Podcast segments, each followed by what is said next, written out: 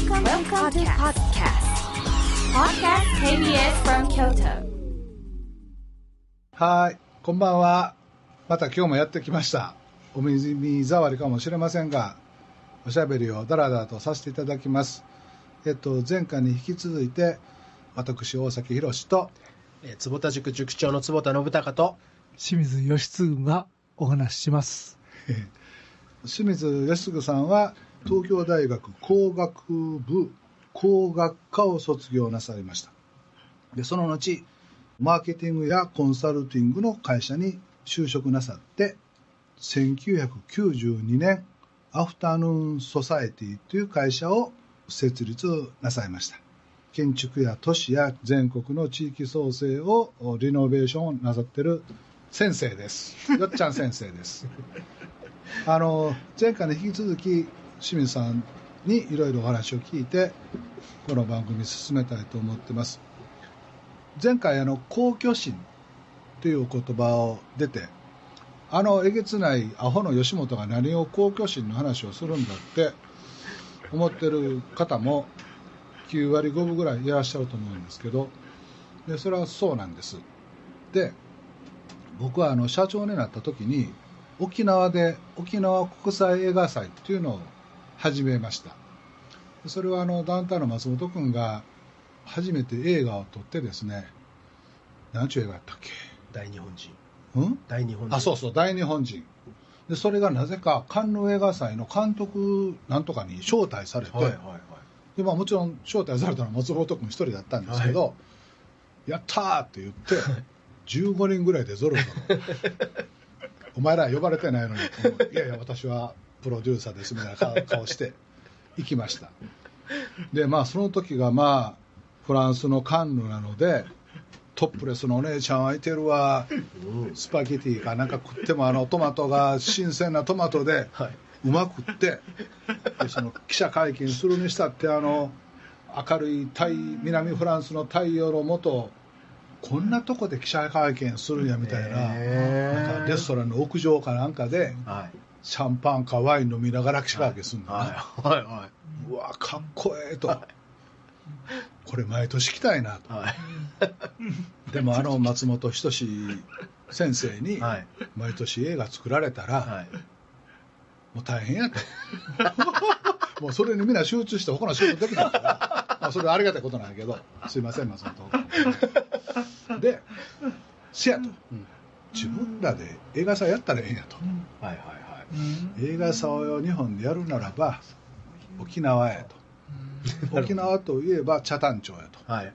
そうなんですね。ってなってね、あそれ昔あの北谷町に行ったことがあって、はいはいはいあのフリーマーケットやったりしてて、えーすごい楽しかったんで、なるほどなるほど。よし沖縄祭帰ってやろうって言って 東京に戻ってスタッフ10人か社員の子15人が集めてはい。えーっと松本とカンヌ映画祭行ってきたけども、はいめっちゃ楽しかったと、はい。で吉本ではい。来年から沖縄でするからっていう会議をしてでさあ会議しようかって言ったんやけど、はまあ僕も含めて、はい社員全員い。が映画祭をはい。見たことも参加したことも 食べたこともなくって映画祭ってなんかあのレッドカーペットあるよなとかはい。ショーとかある？ないよ あるあるあるあるやんなんとかショーっていう雑談で終わってしまって、えー次の会議ははい。東京映画祭やってるやろとうん。あれのパンフレットとかはい。組織図とかはい。パクって吉本あれにやったらええんちゃうか なるほど。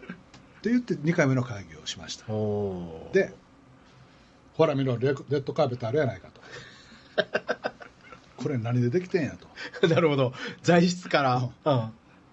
あのビニールやったら滑るしなんとかしなんとかしみたいなそっからやりましたへえ。その時に運営してくれる子を、はい。えーっとケンモちゃんっていうあの元 ABEX の子やったんやけど、はいフリーになってなんかその大きなイベントの。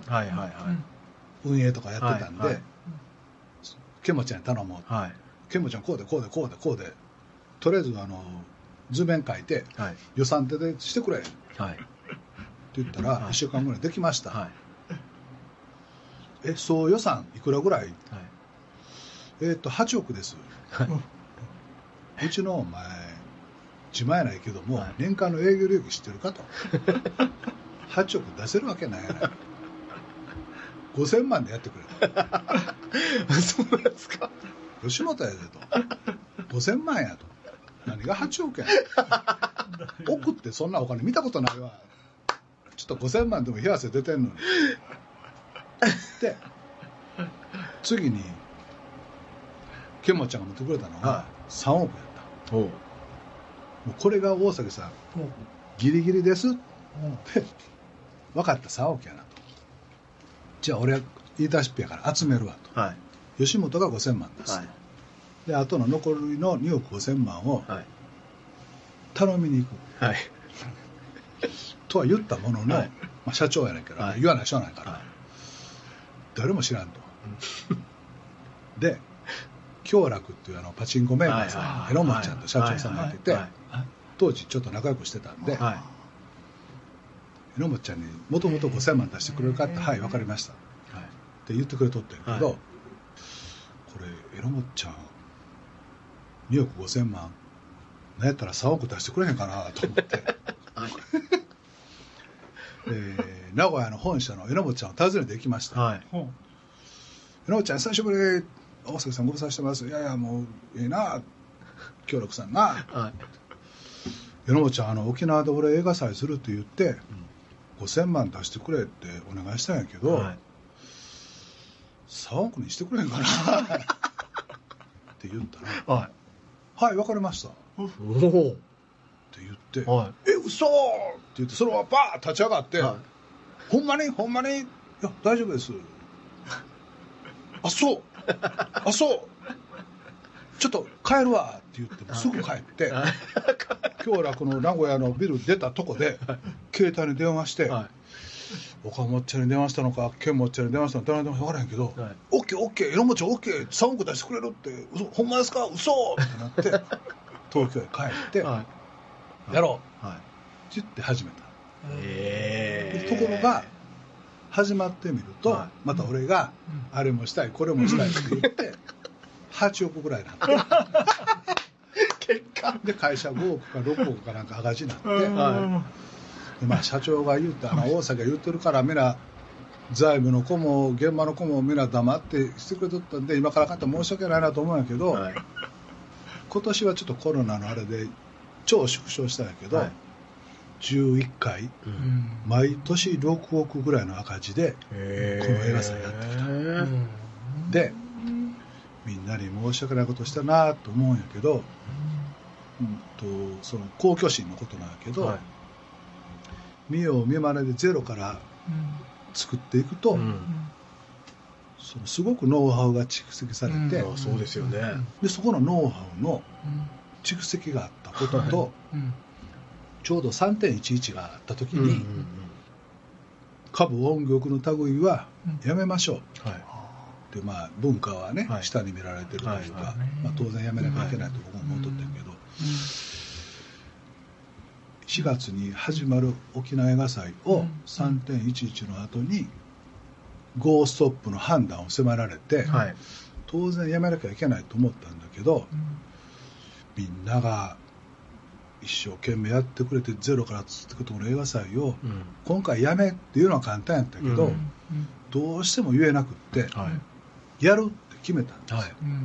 でその時に、えー沖縄国際映画祭っていうタイトルなんだけど「エール」っうん。ていうのをつけはい。てなるほやったんです、はい。それは3回目、はい。で沖縄から本土に向けてうん。エールを送るというのは、はい。今までは本土から沖縄にうん。基地のことがあってうん。なんとかだったんだけど、どでそれであのうん。ツイッターじゃないなんかも炎上もせずに無事に終わって、うん。でその時に募金をスピナするやんか、はいはい。で募金をやって蓋を開けてみたらはい。1円玉と5円玉と10円玉いっぱいあるの。はい。それは何かって言ったら子供たちがうん。1円とか5円とか10円を握りしめて、はい。い、っぱい募金してくれた、へでそんなことがあったりキム・ドンホさんといううん。韓国のうん。プサン映画祭を作られたおじさんがいて、はい。その人に審査委員長をお願いしようと思って、はい。うん。ソウルに行ってキム・ドンさんにおいくつぐらいかなもう81歳か2歳ぐらいで、今もすごくお元気で,、でそのドンさんとか行って、うん。えっと、吉本の大崎ですとで映画祭を沖縄でやろうと思うんですけど、まあ映画には何も関係ない吉本なので、日本の映画会社の人たちとか関係会社の人たちは、えーまあ、実際誰も手伝ってくれませんと。うん。はい。でまして映画映画の関係者は僕はあんまり知り合いおらへんので、うん。ソウルまでやってきましたと、はい。ドンホさん実行委員長やってくれませんか？うん。で分かりました。って言って、まあ、やってもらうん。うで2回目もまたドンホさんも頼みに行って、でドンホさんは嫌だ。はい。ダメです、うん。とおっしゃって、えどうしてですか？ってうん言ったら、映画祭っていうのは核っていうのがあって審査委員長っていうのは毎年変えるのが核がある。んだなるほど。いやでもドンさん僕ドンさんしか知らんので、はい。お願いしますわって言ってずっとやってもらってるんですけど でそのドンさんがあそうそうそれがそのまた震災の後の後の時ぐらいだったんですけどでソウルから東京に着いて飛行機乗り換えて東京から那覇に着いてでうちのソウル事務所のイ・ソニアっていう社員のこと G カップなんやけどね。うん。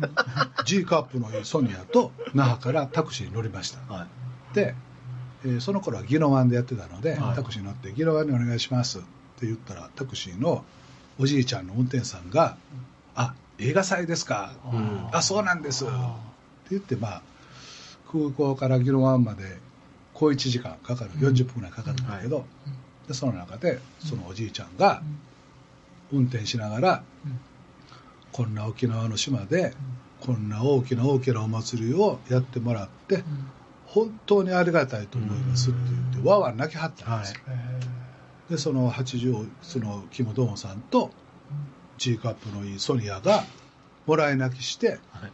3人でわーわー泣きながはら会場に着いた、へえでそんなことがいっぱいあって、うん、と総出でね社員も芸人の人たちにも無理から言って総出でね映画祭を作ってきてね、その時に僕も全社員も全スタッフも芸人さんも感じたことはね、地元の人たちに一緒になって有形無形のっていうかお祭りを作ることが、こんなに一緒に心一つになって、うん笑ったり泣いたりすること、この共通体験って、まあ、お金に換算できないことなんだけど、まあ、僕の中では毎年6億赤字でもこの共通体験はいつか吉本の DNA みたいになって、きっといつか役に立つと思って、まあ、いい方に考えてだらだらとやってきて、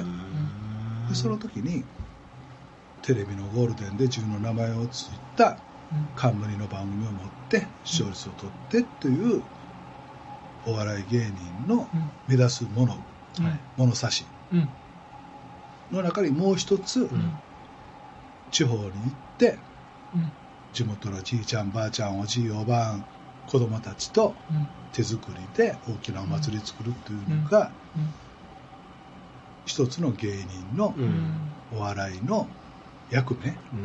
みたいなのがあるんじゃないかなってなるほど。すごく感じて、でそういう意味で言うと冠の番組を持つことももちろんこれからも頑張る、でもそれを持てない芸人の人たちの次の目標やる意味にはい。なるんじゃないかなってずっと思ってて、なるほでそういう意味では、はい BS 吉本地方創生に僕は、ど。僕の中ではあのつながるんです矛ね盾してない、うん。でそれは多分うん。社員や参加してくれた芸人の人たちもすごく分かってくれてると思うので、うん。あのまあうん。分もそうかもしれないけれども、公共心というか公共性のあることにお笑いの吉本が関わることっていうのは僕なりに意味があるんじゃないかなと思ってで前回からのこの清水さんのゲストに迎えてその短調になればなと思って、あのね僕ね清水さんあのねはい。こんなんしようっていうのも思い思いついたんですよ。はい。全国市町村長議長をうん。カラオケのど自慢大会。あの沖縄の大宜味村っていう、はい。シークワーサーが有名はいなはいはい。村があって、うん。その村長さんが電話かかってきて村長5周年でゴルフコンペするから大阪ちゃん来てくれみたいな電話いただいて、はい。でわーわー行ってだその時隣の村や町の村長さんとか議長やとかね名護の市長さんとか、はいみんなおじいちゃん来ててはい。「おお吉本の社長かわしんとこにもなんか劇場作ってくれ」はいわかりました」みたいなででゴルフ終わってコンペでちょっといっぱい飲んでうだうだ言うった時に話してる内容を聞くと「オラが村オラが町の自慢の、うん。まあ、大宜味さんやったらシークワーサー」うん。を日本中に売りたいと,、うん。ということが一つと、酒うまいなこんばんも飲もうかうん。というのと、三つ目は今日もカラオケだ っていうのがあって、はいどうやらその話をずっとしてあるなるほど。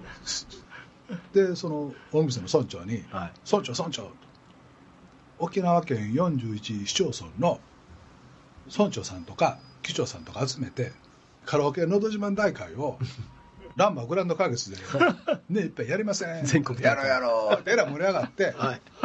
で沖縄映画祭で1分ぐらいの地元 CM っていうのを作っててうん。地元のうん。物産とかうん。民話とか、はいはい。そういうのに基づいた CM を作ったりしてて。でそれを難波グランド花月で映像を流して、うん。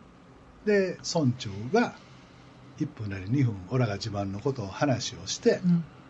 さあでは大宜味村宮城村長歌います石原裕次郎の「赤い花びら」みたいなんでやると、はい。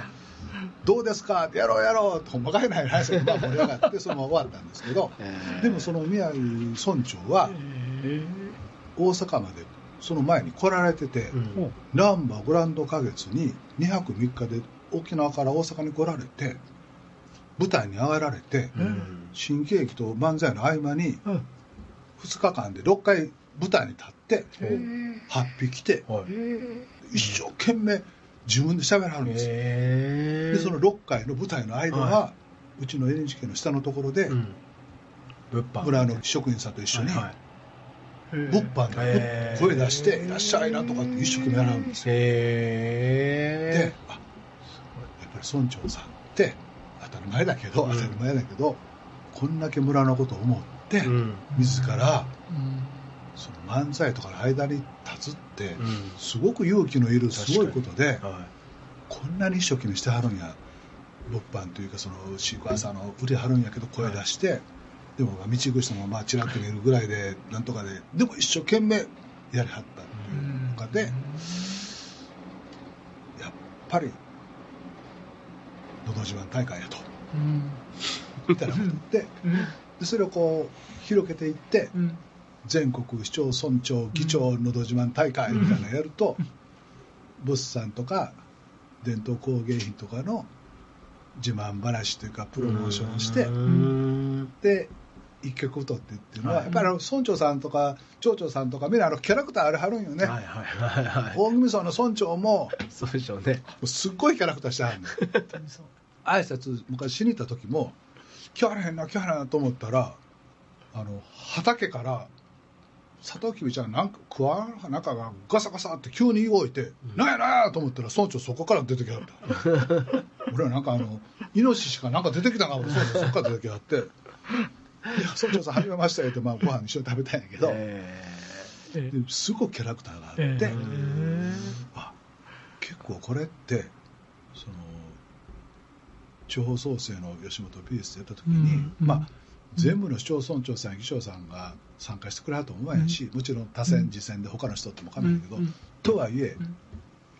100や200ぐらいの市町村長さん来てくれるなと思って、うん。だって大阪でうん。テレビとかいろんなメディアが来てくれて「オラが村オラが町」のうん。自慢の物産伝統工芸なんとかをおできるんやってなったら、これ結構いけるん違うかなと思って、続いてやろうと思ってて、うん。でもう一つは、はい。漫才の m 1よろしく。はい。うん。C1 シェフワン、はい。僕シェフってあの英語で S から始まるんかなと思っとったら新入社員の子かなんかで会長あの C です。シェフです。分かってるわい間違っただけやって。まあまあ S1、S1 にとったのを途中から C1 に書いてるんやけど。これは地方にいてる若き料理人のはい。バトル、はい。M1 よろしく、面白い。え地方地方の若い料理人がうん。地元の食材使って料理をする。うんうんでそこには季節感もあるしうん海の幸里の幸うん。山の幸畑の幸みたいなのを使ってうん。渾身の料理を作って。うん。でその料理にまつわるお話とか、うん。お祭りとかうん。あるいはそのそれをメインにしておいて消えゆくあるような地元の人が知らないおばあちゃんのご飯とかうん。おかずとかうん。いろいろ広がるんでうん。その S1 じゃない C1 とうん。市町村長カラオケのど自慢大会をうん。やる。うのんが BS の中でうん。一個一個のその月金は30分とかうん1時間のうん。そういう番組をしながらうん。土日はそういうなんかお祭りみたいななるほど。番組できたらいいなとうん。めちゃくちゃ面白いですよ、面白いですね。うん。だって面白いですよね。甲子園なんてね、うん。野球っていうものを通じてうん。各都道府県対抗して、うん。うん。そこにいろんな野球部員の人たちのドラマを載せることで、みんなが応援するわけじゃないですか、うん各都道府県のね。頃ねやっぱり、うん。やっぱりあの M1 とかでもそう甲子園のやうん。高校野球もそうやねんけど、うん。年寄りも見るんよね、うん。あれなんで年寄りも見るかって言ったら、うん。若い子がまあ当たり前の話なんやけど、汗まみれ泥まみれになって一生懸命やってる姿をそうそう。見て、若い子もうん。年寄りもうん。面白い。だはい、うん。からなんかその C1 っていうのも、うん。S1、うん。C1、血 C1 は死は うん。をうん。やるっていうのがうん。分かりやすくって、うん。でも面白いなと思って、うん。いいな。であの、うん。坪ちゃんの、うんと坪田塾うん。の本を読んだり話を聞いたり、うん。はい清水さんの話聞いたり、ん。ご本読んだりしてうん。て、うん。要は、うん。まあ、タレントエージェントっていうエージェントもそうなんやけど、うん。根本のところに仕事を作るうん。はい。というのがあるので、はい。はい。なんかこう一つの土俵の中で、うん。いろんなことを語うんったりうん。できるんじゃないかなと、はい。はい。それでね清水さん清水はいさんね、はい。そのパブリック・プライベート・パートナーシップ、はい。分かったふりして PPP、PPP って僕言ってるんですけど、はいはい。ええええ。そもそもその PPP えでええ PPP エージェントとかはい。あとはほらあのこの間お会いした時にお話しいただいたうん。オガール、うん。えー岩手県のオガールプロジェクト、はい。はい。あの話が僕はもうちょっと面白くって、なるほど。でちょっとそのはい PPP とは、あそのあたりから話しましょうかはい、すいません。え PPP はあのアメリカでは比較的一般的な考え方だそうです。アメリカってもともとはあの西部開拓者あたりのことを見てもらうと分かりますが住民が全員参加するある種直接民主主義みたいな感じの街の作られ方が多かったようでですねでその時に、えその伝統をまあ一つは引いていて中央政府っていうのは、まあ、の役割よりも地方政府が、まあ、州ごとに独立して、まあ、自治を行いなおかつ町になるともっとそれがより直接民主主義的な考え方があのこれはアメリカだけじゃなくて例えばスイスとかオーストリアとか南ドイツとか中部ヨーロッパも結構似た感じがすると言ってみると思うんですがそのあたりの感じっていうのがですね PPP の元ではないかなというふうに感じてます。それって、えっと、市民の側がこの前の会の時に出てたような、えー、お上を頼みにしながら、えーなおかつお上のことをあんまりよくは言わないみたいなですねそういうなんかある面で受益はだけは望むけれど自分は責任を持たないみたいなですねスタンスが従来日本社会を覆っていたような感じです。これとっても、えー社会が変わる中でいうとこのスタンスまだ続けてるんですか？みたいなところが根本的な疑問としては私なんかあった方です。うん。でその時に逆に市民は、えー町をいい町として作っていくための責任を負ってるんじゃないかっていうことを例えば考えてみたらどうだろうかとか、もっと分かりやすいので言うと不動産を持ってる方はそれが小さな家であろうがマンションの、えー区分所有であろうが関係なく不動産持った人は少なくとも町に対して責任があるんじゃないかという仮説を持ってみたらどうでしょうかとか、それって、えっと、割とその土地に不動産所有した瞬間から離れにくくなるじゃないですか。うん確かにね、旅人はとはちょっと違うスタンスになるっていうような感じですね。でそういう時にこれからの社会を作っていく上ではその責任ある市民っていう概念が一つは非常に重要になってきそうだと。よくあの、えーっと池にロープが張ってないから子供が落ちるとかですねあの辺りとも関係していそうなんですがそれってもう自分の責任でしょってうん。普通は言っちゃえるようなことまで、うん。えーね、あの問題にされたり、あるいは昨今で多いのは、えっと、音の問題ですね、えー保育園を隣に作ったら子どもの声がうるさいっていうこれは老人層に多いんだそうですがクレーマー市民がものすごく増えちゃってるっていうですね。あの子供幼稚園を作ってうるさいからっていうのは、この町はそういう町じゃないですっていうのも、まあうん。反面わかるんですけど、うん。僕はやっぱりちょっとショックやったですね、はい。あのー昔々うん。岡山でやろうと思って失敗したんですけど、うん保育園と老人ホームを併設して作って、うん。でそしたら、うんと、お年寄りはお年寄りで朝起きたら子供たちがうん。わーわー言ってる声を聞こえてうん。元気が出てうん。で子供たちは子供たちでおじいちゃんおばあちゃんにあの竹とんぼの作り方とかめん。このやり方とかで年寄り見て臭いとかじいちゃん臭いとか言わなくなるしなんかそんなふうにしたらいいなと思ってまあうん。力足らずでダメだったんですけどうんあの保育園うるさいっていうのはかなわんですね、ねえ。まあ、そのその人たちのまあ言い分もあっええ。てそれはそうなのかもしれないし僕はちょっと勉強不足でわからないんですけど、あのまあなかなかね。その音の問題って感情的になる方がかなりいらっしゃるっていう、うん。でそれが、えー必ず、まあ、電話を市役所にかけまくる。確かに。えでその少数なのクレーマーのことを区役所職員などはこれを聞いちゃうんですね。でな実際には親サイレントマジョリティのうん。しっかりした市民の方がうん。多数派のはずなのに、うん。どうしても苦情対応みたいなのが気になって、それに対応するみたいな、なんかちょっと順番違うんじゃないかなうん。みたいなことがベースにはありましてね、はい。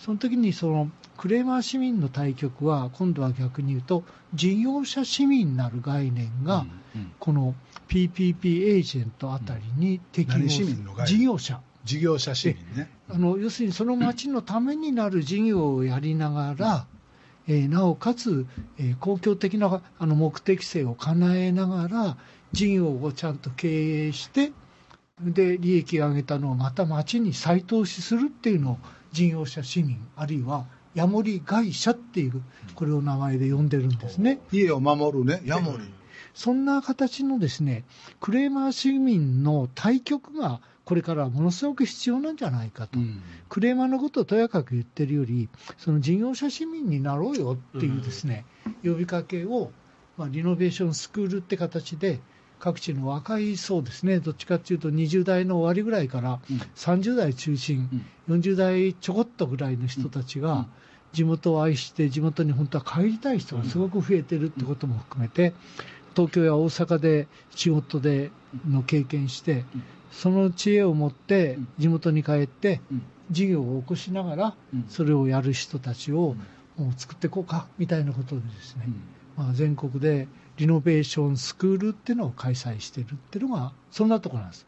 で、この辺りがみんな、ははい、もう何年やっておられるんですか、えーっとですね、実際に始まったのが2011年からですから、ちょうど10年ですね。はい。僕それを、ええやるようになってですね、は3日間から4日間やるんですが、うん。大体半徹夜で、まあ、みんなが付き合いながらやるんです、ね、集中講座するんですね、はいはい。で実際の空いている空き物件を不動産オーナーの、えーこれ出していいよっていうのをですね題材にしてそれのリノベーション事業提案を最終日に不動産オーナーを最前列に置いあてするんです。うん。リアルバージョンです。で大学でやってるのと違うのはお金も全部入ってくるってことです。そういうことそれでそれをぶつけて不動産オーナーがいいねって言ったらなるほど。今度はやむり会社って小さなその事業者市民の会社を作ってそれが不動産オーナーと今度はもっとちゃんと話し合いしながらあそれならいいねっていう事業に仕立ててですねこれを発射させていくっていいうそんなやり方です。どうもどうもいやいやめちゃくちゃ興味深いですね。いやでもなんか、お話聞いててあの音の問題とかで最近あの除夜の鐘がうん。そうやその108回もつくなと。うるさいからもうやっぱ寝てる人とかそのいたりとかするからやめてくれみたいなのとかで除夜の鐘がどんどんできなくなってるとか、あとやっぱりなんていうんですかね一人のその例えばじゃあ違法を行う人だったりとかがいるせいで、うん。どんどん社会効率が悪くなっていく例えばその新幹線で乗ってる人がいてでその人がなんかこうそこで放火をしました。大問題になる、じゃあたった一人そういう変な人がいることによって新幹線に乗る前までに荷物チェックをめちゃめちゃしなくちゃいけないみたいななんかそうなってくるとじゃあ根本の飛行機よりも新幹線の方が手軽に入れたのにそうじゃなくなっていくとか。たっただから一人のなんか迷惑かける人のせいで社会効率が悪くなっていく。じゃあそれを対策しようと思うとどんどんどんどんその社会資源が無駄に使われているんだけれどもそれをそそこをどうにか対策しようじゃなくてその事業市民っていう概念で、うん。あのそっちでもみんな対応していこうよっていう発想っていうのはすごく前向きですよね。そうなんですね、でそんなのの極めが PPP エージェントという役割です。これは民間側でそのパブリックマインドを持ってなおかつ事業の企画力や経営力のあるものがこれを担当すると、うん。それは誰に代わってエージェントの役割をするかというと日本の行政です。うん。自治体に代わって、自治体は残念ながらですねお金を生む力がないんですよ。もそのはい。そのためにはその自治体に、うん。あお前がエージェントやってもいいよってん。言ってもらえるような、うん。まあ、その保証というか信頼というか実績というか何かもなきゃダメなんですよね。もちおっしゃろんねです。前ですけどね。それおっしゃるとりです、うん。あの何でも PPP エージェント俺はやりたいと言ってもうん。その人がその自治体のあるいはその社会の中で認められてないと誰もお前に任せるとは絶対ね。言えません。で議会でもこういうことが追及されますんでその時にこの人間なら OK っていう人が選ばれないとダメです、後でお話しするあの岩手県紫波町人口3万3000の農業の町過疎の町なんですがそこでのオガールプロジェクトってオガールは現地の言葉で成長するという意味です。オガールとかオガールっていうんですが、これがね坪ちゃんすごくああそんな方に発展というか、はい地元の人たちと作り上げていって、へえ面白いって話なので、うん。ちょっとあのお聞きしたいと思ってます、岩手県のその、うん。えー紫波町のオガールプロジェクトの話をちょっとさしていただくんですけど、ちょっと先に気になったことをちょっとお願いしたいんですけど、そうそうか今のお話を聞くとその現地に行ってっていうことがあったりするんですけども、吉本アカデミアみたいなことをうんサポーテッドバイ KBS 京都さんみたいなことで、うん。その動画配信でねはい。ちょっとそういうのをやって、うちの全社員全芸人さんと、うん。あるいは地方とかにすごく興味があるというか、方々にうん。吉本アカデミアの中で、うん。清水さんにそのちょっとはい。3泊4日のやつを、はい。まあまあうまく動画配信でうんちょっと喋っていただいたりっていうのをえ。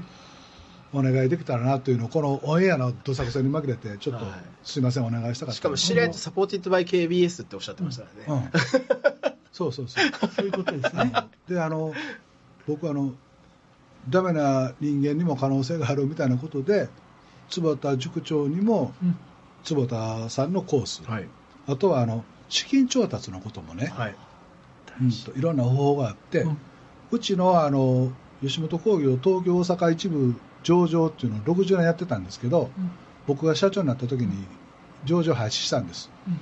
その時にむっちゃくちゃ頑張ってくれた、あの中田君っていうのがいててうん。でもう一人うちの社員で、あの公認会計士の溝上君とかいてるので、中田溝上三田村君でその資金調達の方法みたいなことをちょっとやってもらって、うんあとはもう一人あの電通の青木君やったかな、がねなんかデジタルの全社員が DX 化しなきゃいけないみたいなことを喋ってくれた子がいてて、何してったかさっぱ分からなかったんだけど、これは全社員に聞かせたいなと思ったので、はい。まあ、その子にもお願いをして、まあ、その吉本アカデミアウィズ KBS 京都さんみたいなことでちょっと年間通じてやりたいので、多分あの今の新入社員もあのコロナ禍のもっとええ刺激になってええんちゃうかなと思うしでそれをあの配信で社会の方々にもちょっと聞いていただいて今の吉本アホやないけどこんなこともやろうとしてるんです。できれば地域創生のところになんか関わってもらえませんかと、うん。あの関係人口ってあるじゃないですか、はい。うん。えー、と吉本の大崎66歳、東京に住んで吉本の仕事をやってるけれども、毎月1回は、えー、と秋田県のなんとか村に行って、はい。こんなお手伝いしてますうん。みたいな、うん。でそういうなんか移住ってなかなかできないし、はい。僕のふるさとは大阪堺なんですけど、でも、うん岩手県のそこにちょっとき、縁があって、毎月通ってますみたいなことの関係人口みたいなことで、みんな通ってやりませんか、みたいなことも、ぜひお願いしたいので、うん。このラジオを聞いてる人ラジオを聞いてる人も、あじゃあじゃあって言って参加しますみたいなことを、こういろいろお願いできたらなと思ってます、でまあ、そのことも含めて、アカデミアと、えー関係人口という言い方がいいのかとみたいなこともうまくこう、うん参加してもらっていいですね。番組一緒に作って、うん。番組から事業を作って、うん。それをまあ精密だけれども、うん。はい IPO してバーッと儲けて、うん。またそれをまた番組制作に再投資して、はい。KBS 京都のラジオもあの 1H じゃなくて 3H に生ワイドぐらいにしてやね。みたいなことでこうすいません。勝手に夢を。すいません清水さん。あのいいね。PPP エージェント、お願いします、はい。あのそんな形をまあ背景にしてるんですけどもそれで PPP エージェントって何やるんだってことなんですがその自治体に代わって自治体がやれないところをですね PPP エージェントが担当する。つまり何かっていうと例えば何かの公共事業をやろうとするときに公共事業の民間事業化を図るってことです、うん。簡単に言うと。でこれをこれはですねある面で言うと適正な利益を持続的に上げる仕組みを作るっていうところが、行政マンではなかなかできない。ななぜできないかっていうと行政マンの教育が今まではどういう教育をしてきたかということに多分尽きるんではないかと思います、うん。それは税金が、まあ、国から、まあえー分取ってきますと。うん。自治体でいうとですね。でそれを清く正しく使い切ることの教育のみ受けているというのが実態です。それを稼ぐっていう教育をですねしている自治体は今まで一つも聞いたことがありません、うん確かに。これは3.11の震災の時に我々のあのエントグリーンチームはですね PPP エージェントをやっている人間も含めて三陸のあらゆる津波の被災地の人たちを小川ルに呼んであるいは我々も時々出かけて本当の復興を助けようということでやりましたこの時に、えー岩手県の大槌町っていうですねひょっこりひょうたん島のはいはいはい。元になった島があるとかですね、い、うところなんですがそこ行ってやった時にびっくりしたことがありましてそれは町役場の幹部職員がほとんど津波で流されちゃった。うん。大変不幸なはい。なことが起きた村なんですが、そこに今度は全国からうん。国の役人、県の役人うん。政令市の役人あたりがどーっとその代わりに助けに来ました。この人たちと、えー町役役場に人さんもみんな来はりましたか？来ま来てます、いっぱい来てます。そのぐらいでないとですねやれないっていうぐらい悲惨な被災地でですね、でその中心部だったところをこう復興するっていうことで、うん。その人たちが集まって職員の代わりをするっていうことをやってたんですね、でその人たちに、えー僕らのチームが行ってこれにワークショップやってこの後どういうふうに復興していくうん。でその時に何が一番大事って僕ら聞くわけですね、はい。まあ、いろんなあの物理的な復興その防潮堤を作りましょうとかですね、流されたところをもう一回区画整理をしてうん。宅地を作りましょうとか、まあはいうん。公共施設作りましょうとか、はい。そういうハード整備のことはみんな一生懸命分かってて言うんですが、うん。いやそうじゃないと。はい。でもともとこの町自体ももう被災する前から下り坂はい。だったはい。それは人口が流出し、はい。うん若い方は戻ってこれない町になってるんだから、これをねこの状態をどうやって変えれるの？はい。防潮堤作ってそれ変えれるの？っていう課題なんですね、うん。そこには何が必要かっていうともう端的に若い方でもその町に戻ってきて働きたくなるうん。そこそこのお給料をもらえてうん自分がやりがいのある仕事がないから戻ってこれないっていう、確かに。もうすごい単純です、はいはい。その産業の問題と質の高い雇用の問題っていうのがですね、あの人口が外へ出ていく一番の理由でこれを解決しないことには復興は真の復興はありません。うん。大変残酷な言い方ですがもともとダメだったこれがそのままほっとくと多分限界集落がいっぱいできちゃうような町なんですよ、うん。でそれを根本的な課題解決から入らない限りは復興はないっていうのが我々はシビアなことを言うよう言うようなんですがこれが本当のことなんで、言わざるを得ないです、これは。あのはい。地方の大学とか、はい。すごく優秀な生徒とかがいっぱいいてるじゃないですか、で地方のその商業高校や工業高校や高専とかっても、うん結局地元に仕事がないので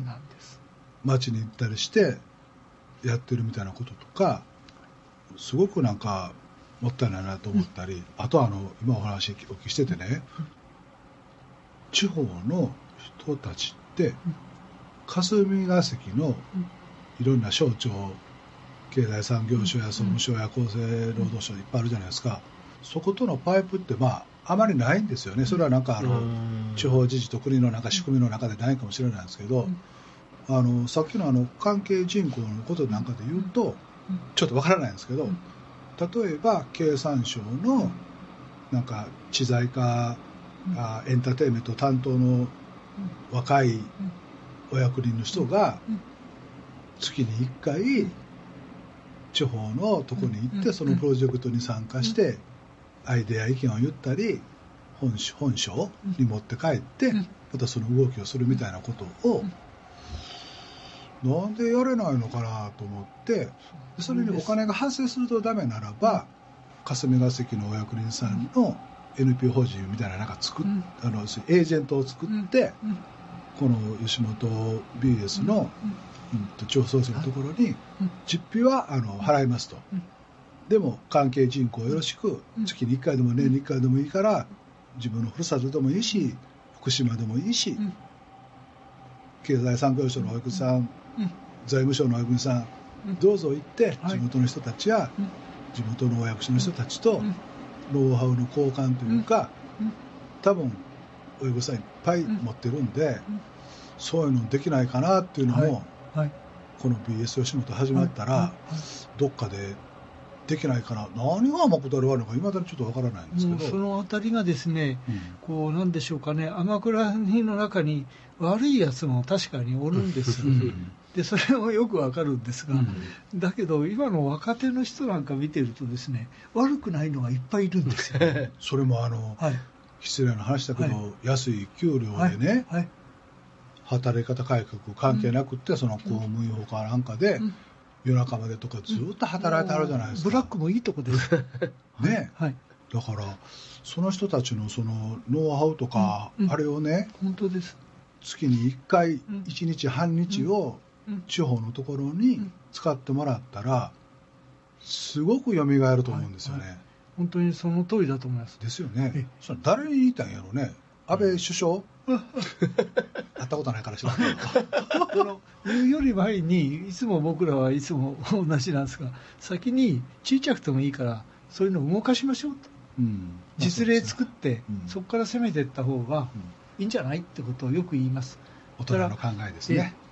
その方がですねでそれが力になるんじゃないかぐらいのですね、楽しくやるにはその方がいいっていうですね、はい。そんな感じですね、はい大津町町に行った時にびっくりしたことはその国から来た人も県から来た人も政令市からの方ももともとの大津町の職員のはい。方も、誰もお金を稼ぐってことをやったことがないと、うんうんそんな教育も受けたことがないと、はいはい。正直に言われたことです、あこれは弱ったなって言ってじゃあ稼ぐっていうのをじゃあ試しに考えさせてみようかって言ってあの僕らの盟友のその木下仁狂犬木下と言われるものがおるんですが、ね。はい。これがですね「うん清水さんそうですね」って言ってですね。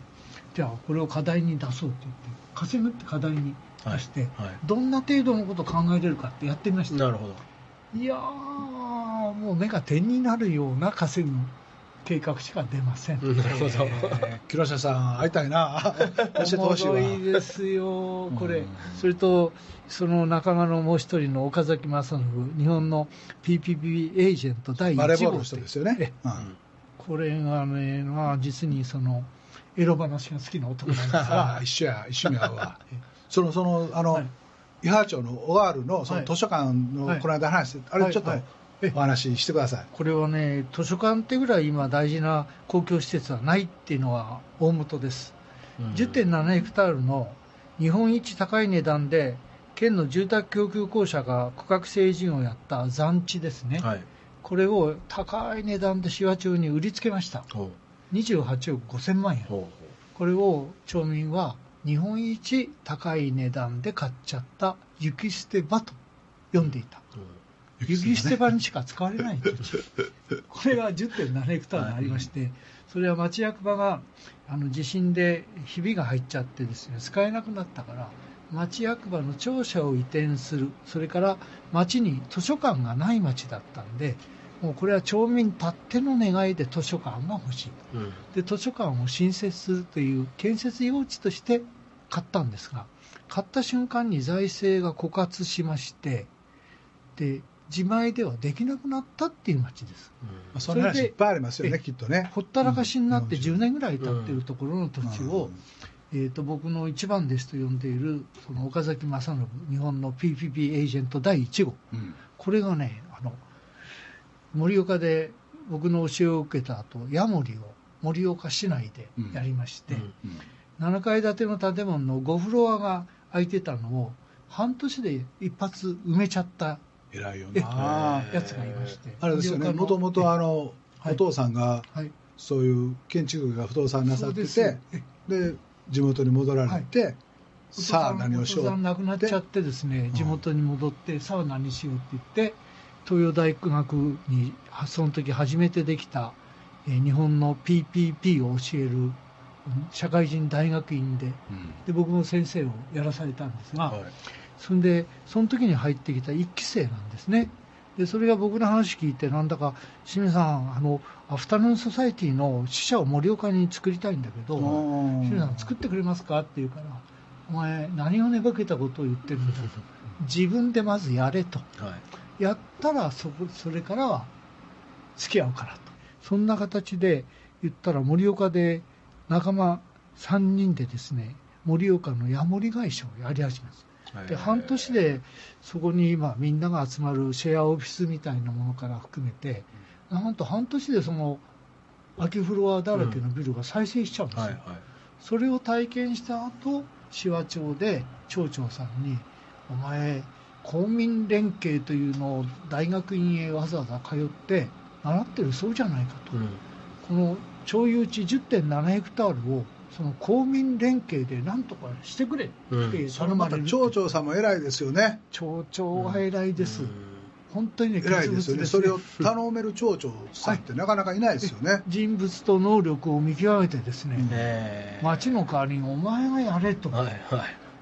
言うんですよ、才能の正体を見つけた町えーなる長さん。ほど。はい。まさにエージェントですね。エージェントです。はいはうん。そしたらね、それはまあ、あの議会などにかけると、いやー、あいつは能力はあるかもしれないけど、もっと全国には能力があるやつもいるじゃないかっていうようなまあ、しょうもない意見がいっぱい出るんです。聞こ聞かれてそんなんらしいですね、い、ろいろ出てね。そうしましたら、その前町長、藤原隆さんという方は、その場で、岡崎正信よりも、これよりも上回る人間がいたら、連れてこいと、かっこええ。はい、それが言えないんだったら、はい岡崎を採用するこう言ってるんですこれに、まあ、PPP エージェントなり役割を全権委任するんです。そこからが始まりなんですよ。